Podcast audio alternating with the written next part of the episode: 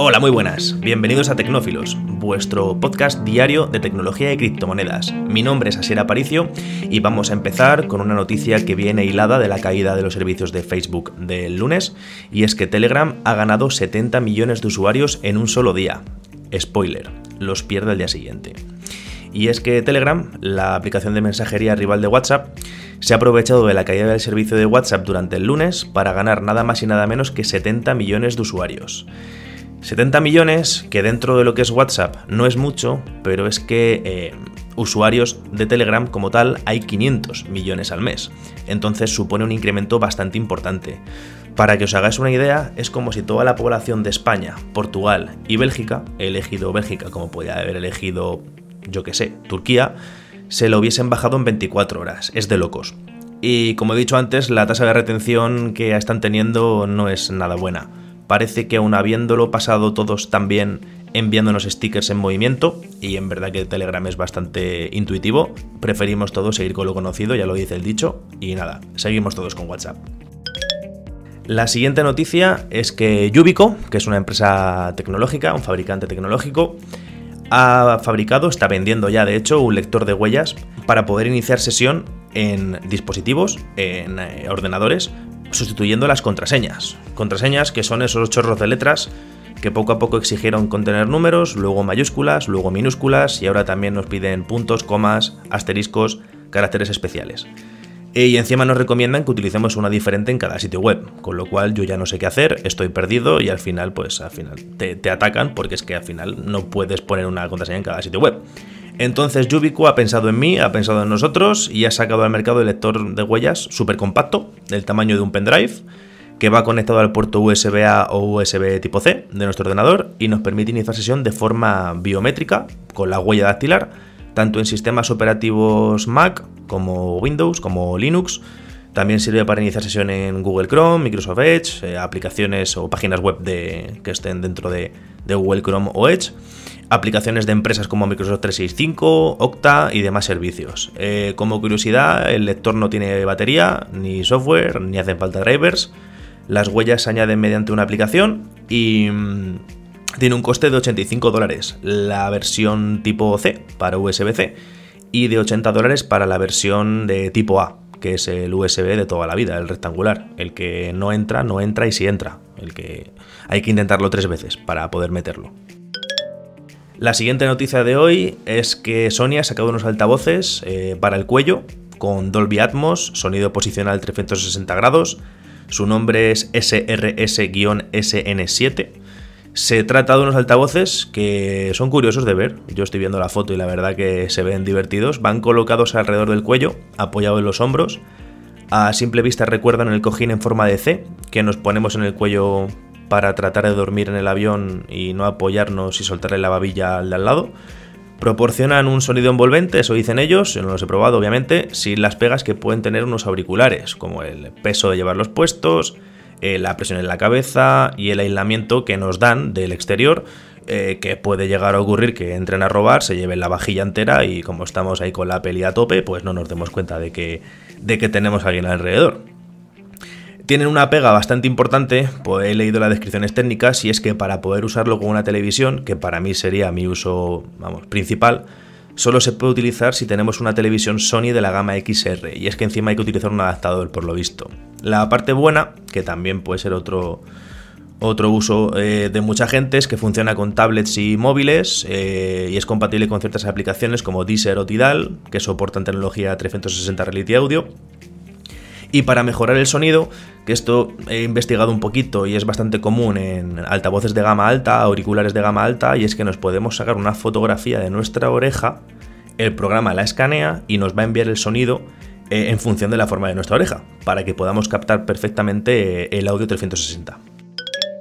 La siguiente noticia de hoy es algo bastante curioso, bastante futurista, pero va a estar aquí en nada. Y es que la Web Insider, eh, no os puedo pegar el enlace de la prueba Web Insider, os pego el enlace de, otra página web en castellano en la que he encontrado la noticia, y es que ha filtrado que Amazon está trabajando en la nevera inteligente, en la Smart Nevera.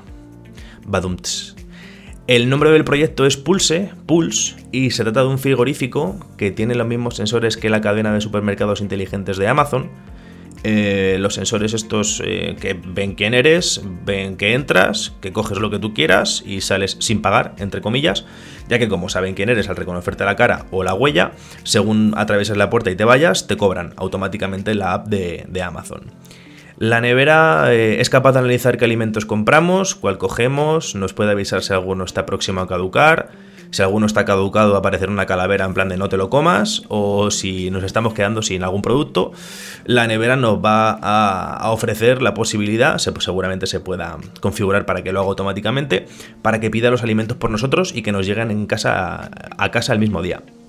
Debe ser que a Amazon no le vale saber dónde estamos, qué música escuchamos, como en nuestra casa, que además quieren saber qué comemos. Pero bueno, esto todo ellos lo escudan en hacernos la vida más fácil, pero bueno, ahí va otro trocito de nuestra privacidad. La siguiente noticia de hoy es una noticia que me parece un avance bastante importante y es que han conseguido que funcione una pantalla en braille para dispositivos electrónicos.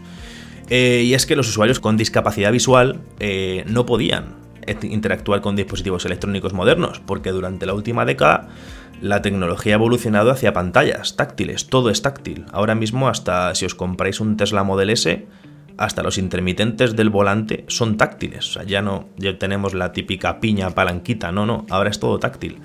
Esto, que es una ventaja para la mayoría de los usuarios, lo de los intermitentes del Tesla no, no, no, lo es para nadie, pero bueno, ellos lo han hecho así.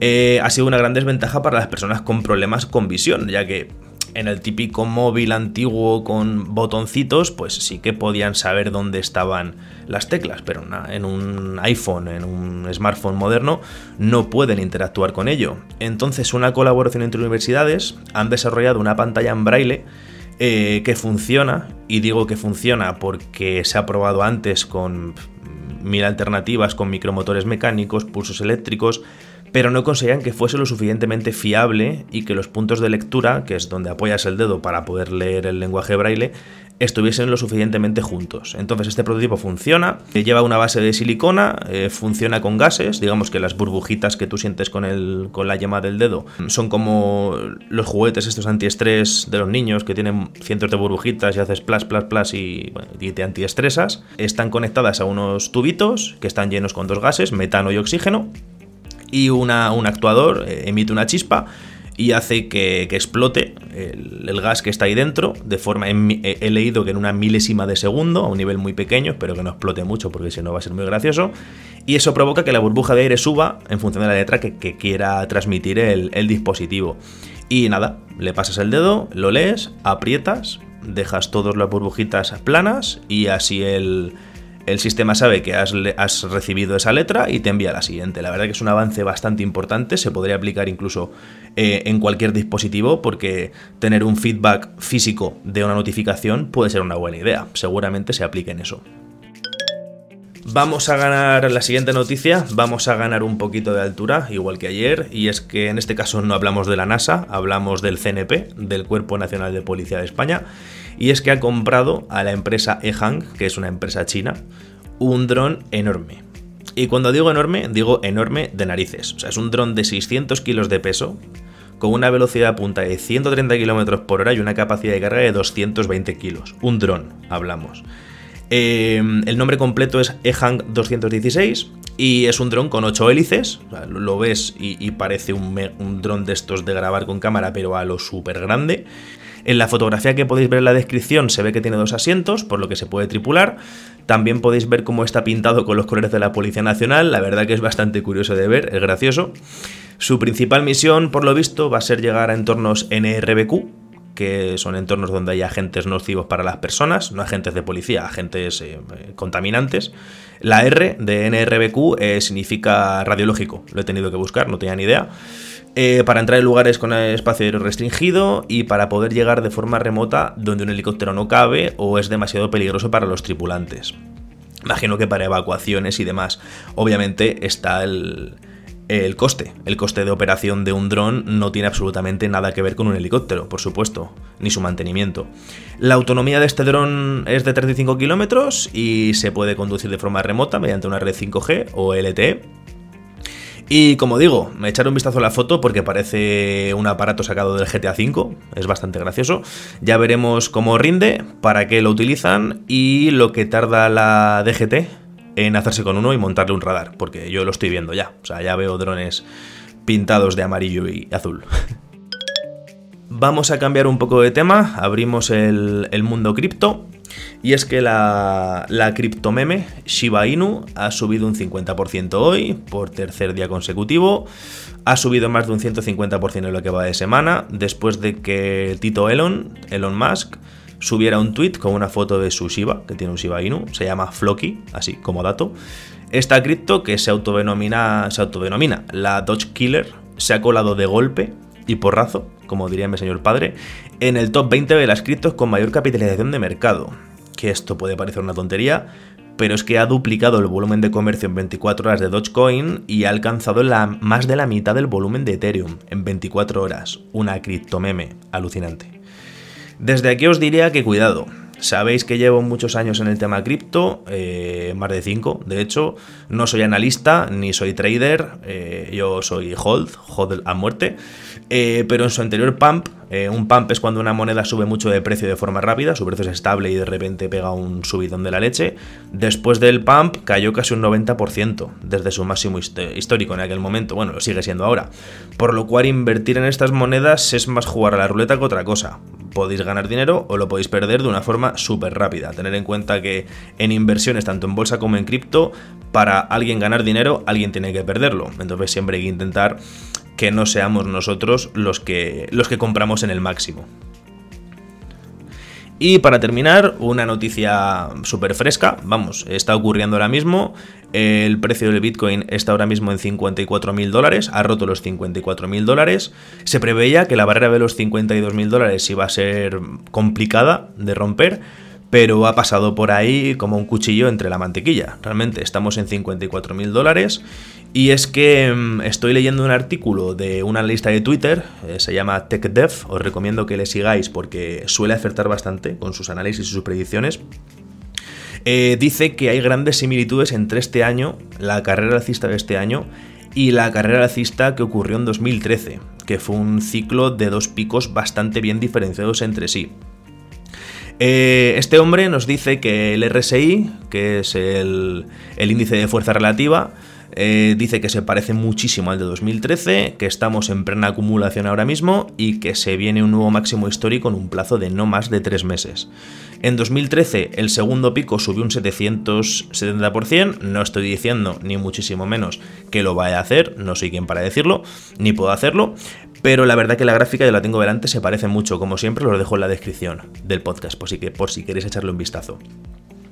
Este hombre eh, también nos dice que eh, la previsión, predicción que hace él, y es que durante el mes de octubre es probable que el Bitcoin se aproxime a su máximo histórico de 65 mil dólares, pero que durante noviembre va, va a caer se va a retraer a donde estamos ahora, en torno a los 50, 54, y que a partir de diciembre, eh, o mediados de noviembre a diciembre, irá por nuevos máximos históricos que mm, ya sabemos más o menos dónde mira todo el mundo. Eh, este señor eh, nos dice que su previsión es que cierre el año, el cierre de 2021, rondará los 135 mil dólares por Bitcoin. Y de ahí, pues si la carrera alcista dura hasta marzo, como dicen prácticamente todo el mundo, pues llegaremos más allá. Esto ha sido todo, espero que os haya gustado el podcast, sabéis que lo subimos todos los días prácticamente a la misma hora, Así que nada, muchas gracias por escucharme, espero que os haya hecho ameno y hasta mañana. Un saludo.